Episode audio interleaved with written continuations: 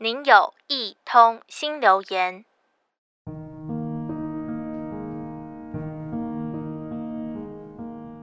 下雨天，地面总是湿哒哒的。回家路上经过人行道，脚底似乎踩到了什么，原来是不小心踩到了小瓜牛。我对他说声对不起，真的不是故意的。下雨天如果没有留意脚下，就很容易误伤小生命。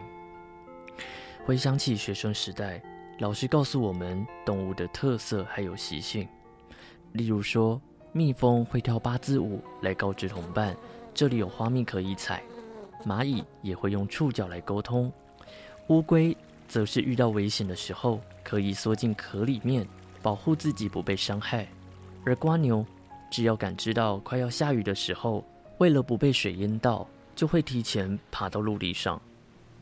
原来大自然是多么的奥妙，才想起我们也是大自然的一份子。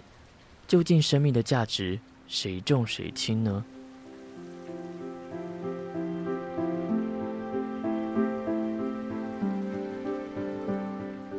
瓜牛为了不被水淹，逃到了路面上，但有时还是危机重重。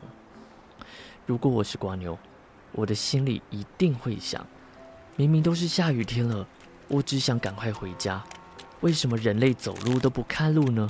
真是危险。我有时会在脑中模拟着，如果我是瓜牛，我会怎么想？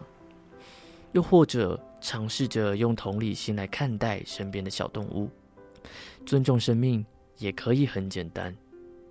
因此，为了不让瓜牛们受伤，每每遇到下雨天的时候，我都会和室友传讯息，出门的时候记得路上的小瓜牛哦，小心别踩到它们了。室友回收到了，谢谢提醒，我会小心的。小小的行动，希望也能让身边的人留意到，小动物的生命也和我们一样宝贵。又想到了生活中的小故事，车水马龙的道路上，常常会看见被车子误伤的小动物。一位有爱心的先生看到路旁的小动物没有了气息，他便停下了车，把小生命移到旁边，用土埋起来，并恭敬地祝福他：心安自在，一路好走。一个小动作，让这些动物的生命有更多的尊严。